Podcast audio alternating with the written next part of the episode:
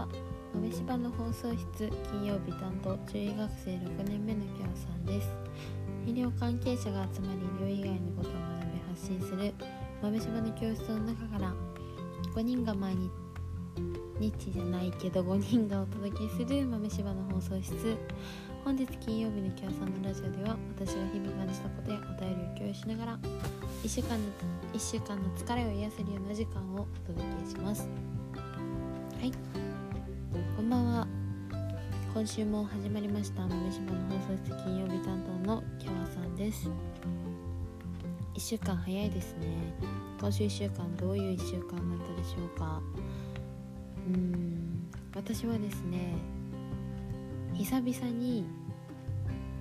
うんと1週間金曜日からでしょ？だから7日のうち1日だけお家にいてあとはずっと外に出て活動していた1週間でした。疲れた。あの2日間はちょっとコロナの感染を気をつけつつ近場であのリフレッシュしに遊びに行って残りの月火木は病院に出ていました。なんか久々にこうずっと家にずっと家にいた生活が本当にコロナで自粛に始まって続いててで久しぶりにこう毎日外に出ていくようななんかこう生活するとやっぱ今までの体力はどこから湧いていたんだろうかって思うぐらい体力持ってかれるなって思います。何度も電車の中で気絶して寝たりしてました。でもなんかこう日々なんだろうな一回失ってしまった体力を取り戻すのってすごい難しいなって思っててちょっとしたこう挑戦ちょっとした限界突破を積み重ねていくことによってやっぱり人間の能力っていうのは伸びていくんだなってことを日々痛感しております。毎朝のあーサボりたいサボりたすぎるっていう気持ちと戦いながらいや行くんだってそれに打ち勝ってこう行ったっていう達成感はやっぱりありますね。はい。なかなかこう毎日が夏休みですみたいな大学生生活から社会人に移るのって大変だなって思ったりしていたりもうなんか一層早くそうなってくれた方が体です。うん、あのそう先週の土日に遊びに行ったんですけど土曜日は私の大学で一番仲がいいお友達と浅草に行って夏の思い出もうどこにも卒業旅行にも行けないし学生最後なのに何もできないから夏の思い出っていうことでカメラマンのお仕事をしているお友達に写真を撮ってもらいました。すごいマジでエモいみたいな感じの写真がいっぱい撮れてですね。初めてあの撮ってもらったんですよね。お友達とその誰かに遊んでるなんかこうなんだろう。まあ自分の写真を撮ってもらうことか。その写真を撮ってもらうことは一回家族とうちのワンちゃんで撮ってもらったことあるんですけどお友達と撮るのは初めてでした。すごくそのなんだろうな浅草の景色とか友達と何度も遊びに行ってる思い出深い地なのでそういう光景とか自分たちのなんか自然な表情とかこう仲良ししてる感じが すごく伝わってきて写真から。なんか旅行先とか行っても誰かに写真撮ってもらったりとかするサービスはあやっぱりいいなって思いました、ぱ思い出って自分たちで写真撮ることがあってもなかなか例えば2人でいたとしたら2人でどこの景色にも写ってる写真っていうのないじゃないですか。うんだからなんかまあ特別感がありますけど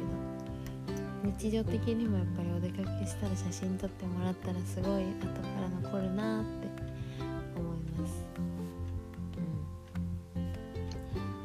私の母は写真整理アドバイザーっていう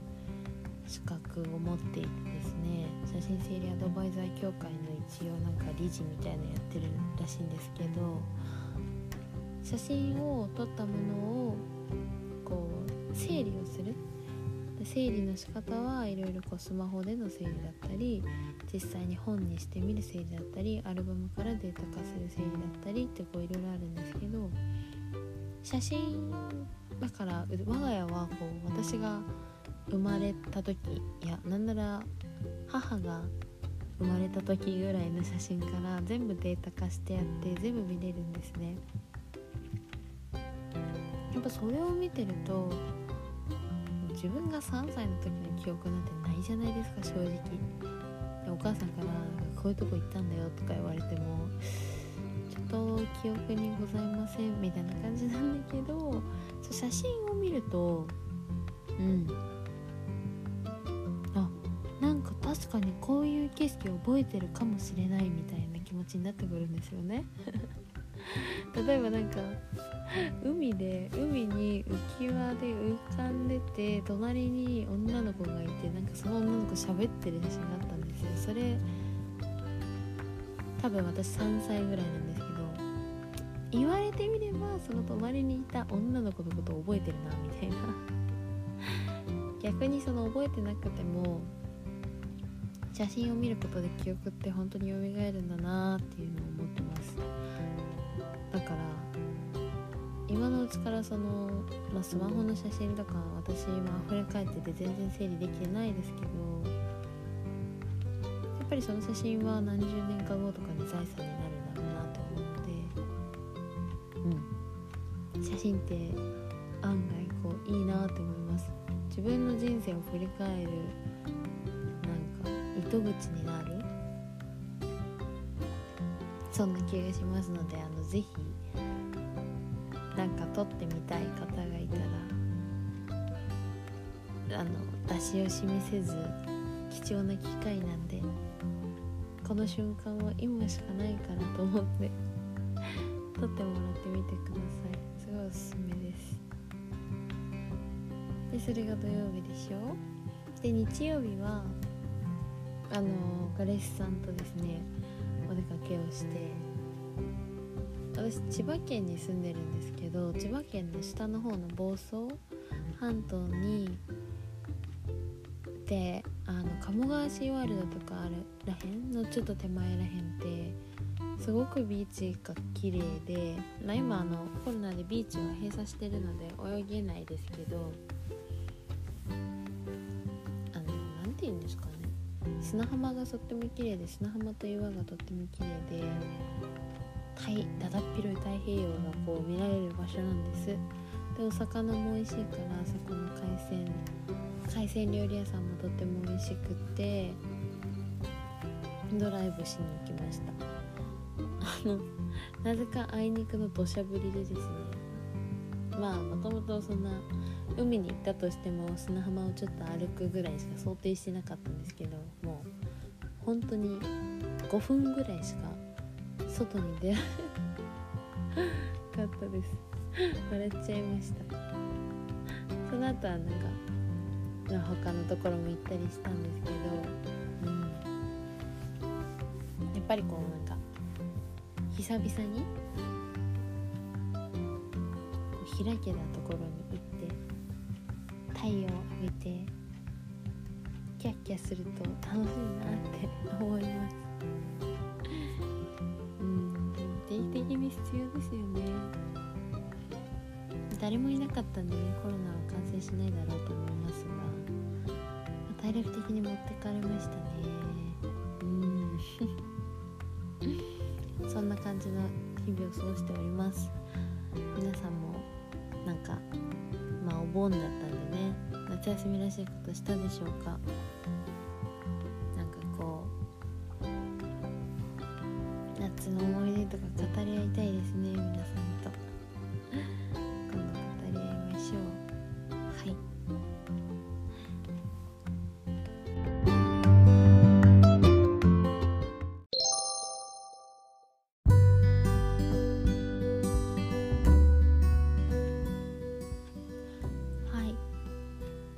旦切ってみました。特に意味ありません。あの今日は病院でですね大学病院に出ていたんです。私あの獣学獣医学生なので動物病院なんですけど、まあ、いろんないろんなワンちゃん猫ちゃんが来るんですよね。で今日来たので一番こう衝撃的というか思い出に残っている猫ちゃんっていうのがいてわずか生後2ヶ月でご家族に迎えられたのが8月の15日とかだったかな。なのにもういきなり18日ぐらいから体調を崩してしまって元気ないご飯食べないすごいぐったりしてる下痢する嘔吐するみたいなもう脱水してるしとにかくやばい状態になってしまってここに来たにゃんこがいました。もう本当にちっちゃくてですねめっちゃちっちゃいんですけどあの腹水が腹水ってお腹にお水が溜まるんですけどもうそれがパンパンに溜まってて多分元元 500g ぐらいしかないんですけど今日は 800g ぐらいありました。うん。300 g 分ぐらい複数あるんじゃないかぐらい溜まっててですね。結構状態としてはやばいよねっていう状態だったんですけどなんで私その子に思いっきり噛まれました？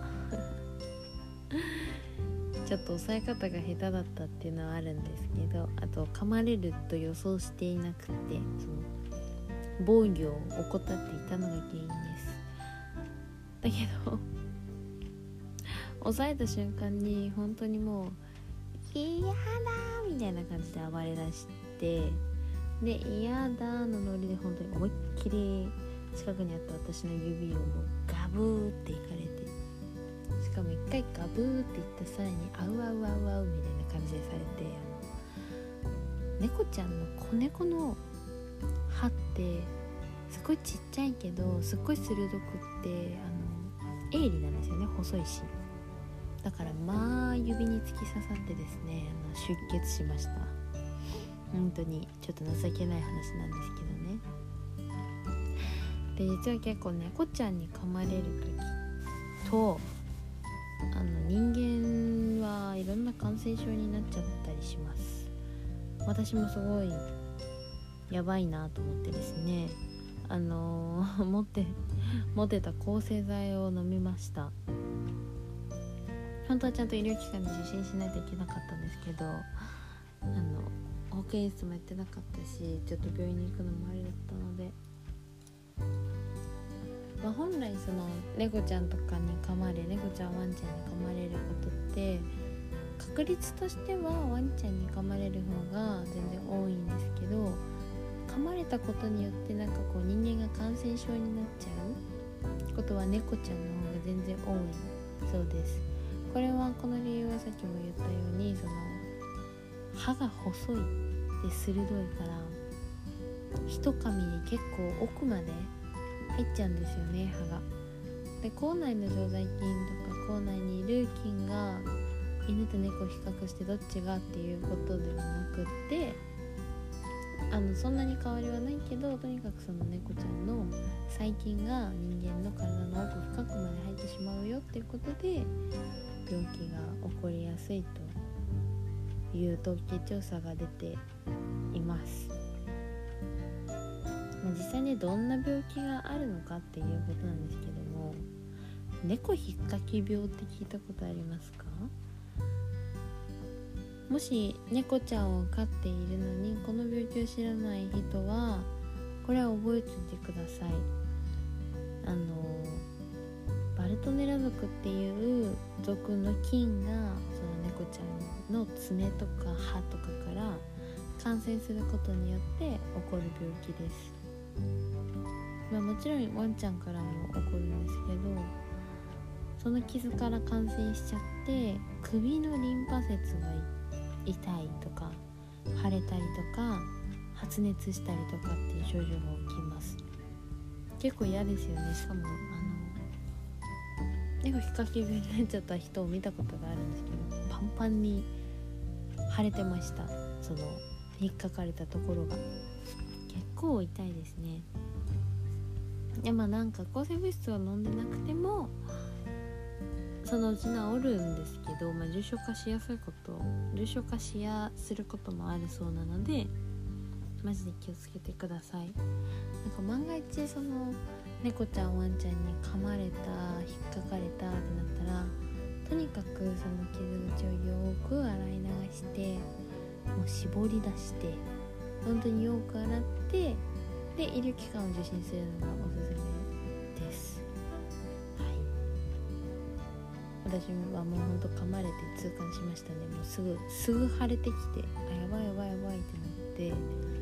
もうめっちゃ洗ってであらゆるなんかその辺にあったいろんなこうなんて消毒薬？消毒薬を振りかけて絆創膏して抗生剤を飲みました。まだ飲んでます抗生剤は。他にはですねパスツレラ症とかていうのがあります。これはワンちゃんや猫ちゃんの口の中に存在している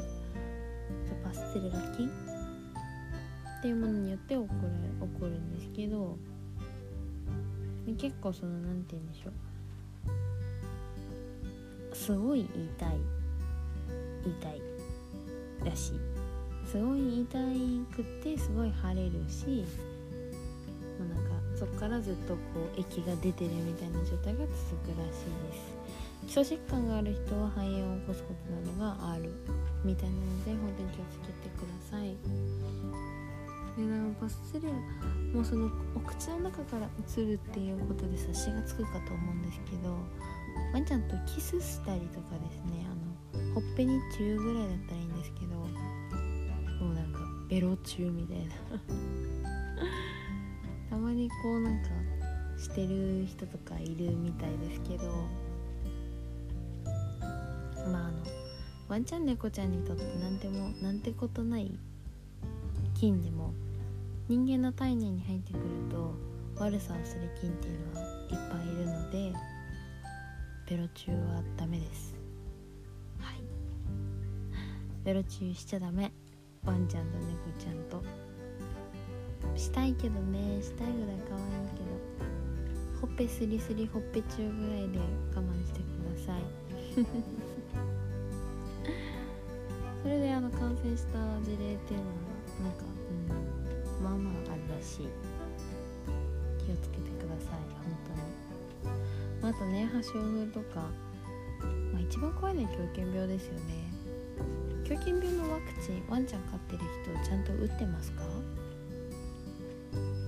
あの巷では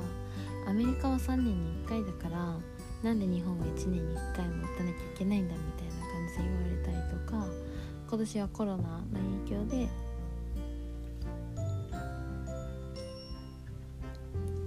失礼しました。その狂犬病のワクチンを受けに行けなかった人たちがまあまあいると思います。狂犬病ってどういう病気かご存知ですか？まああの犬が感染して発症するともうなんか狂ったようにもう神経が過敏になってしまう。でよだれがめっちゃ出るしもうお水を見ると怖いっていう胸水症状っていうのが出ます。それは人間でも同じでなんとですね哺乳類は哺乳類は？そうだよね、まあ、人間で狂犬病にかかりかつ発症してしまうと致死率はほぼ100%です。なんかアメリカの方かなんかで奇跡的に狂犬病を発症したけど助かった女の子がいるそうで100%ですとは言い切れなくなったんですけどもうほぼ100%です。100%死にます。マジで怖いです。しかもこうビクビクしたり神経に過敏になっていって水が水も怖くて飲めない喉が痛くて飲めない。ってなっても最後は今度苦しくてそのままなくなっていくっていう感じなんですよ、うん、で日本は幸いなことに日本で犬に噛まれて狂犬病を発症したっていう例がない。ないんですよ。こういう国って本当に少ないんですよね。狂犬病の正常国って言うんですけどもう世界どこを見ても唯一ぐらい唯一なんじゃないかなっていうぐらい日本は本当に貴重な国です。じゃあたかがその比較されてるアメリカとかはもう普通にあるんですよ。狂犬病がでねそこのアメリカのあのワンちゃん猫ちゃんに噛まれた人が狂犬病を発症するっていう事例は全然あります。その野生の動物とかを媒介してたりするんですけどあのアメリカでは猫からもうつるので猫にもワクチンをします。最も発症が多いのは東南アジアかな。東南アジアはもうバリバリにいますね。東南アジアで野犬に触る際は本当にお気をつけください。そういう感じで世界中どこにでもいるですよ。そんな。噛まれて発症したら致死率100%の病気がでも日本はなんと、まあ、その検査が追いついてないとか発症しない実際にこう接触機会が少ないっていうのはあると思うけど今のところその日本の動物に噛まれて発症しちゃって狂犬病を死んじゃいましたっていう人はゼロです。だから1年に1回打たなきゃいけないんですワクチンを。正常国だから。その確かにその3年に1回でいいっていうのはその抗体があるってことを確認して接種。はもし抗体があれば3年に1回でいいですよみたいな感じなんですけどアメリカとかではね。だからアメリカは先ほども言ったように別に正常国でも何でもないんですよ。もうあるんです。狂犬病はだから何て言うのかな、ま、ワクチン打ってもらいたいけどその完璧にゼロにするためにワクチンを打ってるというよりもワクチンを打った人は守られるよみたいな。命が。守られますよみたいな感じなんです。ただ日本は本当にゼロだからのゼロを守り抜くっていうことにすごく価値があるんですね。だって怖くないですか冷静に。その辺にその辺の例えばなんか猫ちゃんに噛まれて発症したら致死率100%の病気を持ってる。持ってますみたいな。持ってる猫ちゃんがいっぱいいますみたいに言われたらもうめっちゃ怖いじゃないですか。でその皆さんの恐怖っていうものをこう作らせない作らないようにするためにとにかくその毎年に1回売ってワンちゃん猫ちゃんはね。で犬はワンちゃんだけかな日本は。ワンちゃんに売って狂犬病を予防するっていうことに意義があるんです。だから打たなくていいのはそんなことない。絶対打ってください。で万が一たなかった場合その例えば本当に何かのタイミングで狂犬病のワンちゃんが自分家のワンちゃん噛んじゃったとしますよね。そしたら自分家のワンちゃんが狂う狂ったようにもう別人格になってすごい苦しんでで飼い主の私たちにもこう立ち向かってくるわけですよ。で私たちは仮に噛まれたとしますよね、まあ、そしたら私たちは発症したら死にます。もちろんワンちゃんも死にます。たかがその1年に1回のワクチン渋っただけでそんなことになっちゃうんですよ。なかなかなかなか危険な賭けだと思いますね私は。まあ、なのでちょっとワンちゃん飼ってる方いたらも絶対狂犬病のワクチンは打ってください。1年に1回。これはお願いです。安全に人間も動物も暮らせるように。するにはそういう一人一人の意識づけだったり一人一人のその行動が大事なんだなって思います。はい。まあそれでですねそのワクチンのワクチンの話、まあ、その子猫ちゃんがね子猫ちゃんに噛まれたって話からワクチンの話に飛びましたけどもうその子猫ちゃんが本当に状態としてはもう死にそうな状態なんですね。貧血がひどくって輸血しないと本当に生きられないんだけどその猫ちゃんその猫ちゃんが B 型だったんですよ。猫ちゃんの B 型ってすごく珍しくってそのドナーがなかなか見つからないという事態に陥っちゃいましてですね。輸血もすぐにできない。でも本当に死んじゃいそう。なのにその私に対してめっちゃ思いっきり噛んできたってことはやっぱりなんかなんだろうななんか行きたいって思ってるのかなって思ったんですよね。だから私のこの指のあの子の歯型はなんかこう一生思い出深いなと思っていつかなんかふと見て思い出す時は来そうだなって思います。結構そういう症例が来ますね。でもこの時期、まあ、この時期っていうわけではないんですけど下痢うんちゆるゆるなのと吐いちゃうっていうのがやっぱりまあ来る。来ます。であの季節の変わり目とかこういう冷房がガンガンに効いてたりとかしてでも外は暑くてみたいな温度差がやっぱある時は自律神経がこう乱れるんですよね。でクーラー病って人間でもあるんですけどそれがワンちゃん猫ちゃんでも起こり起こります。咳をしてしまったり熱を出してしまったり下痢をしてしまったり吐いてしまったりそんな風な症状が出てきます。この原因としては交感神経自律神経交感神経と副交感神経のこのバランスっていうのが取れなくなってめっちゃ乱れることによってこんな悲劇が起こります。だからあの、まあ、クーラーガンガンにしておくと、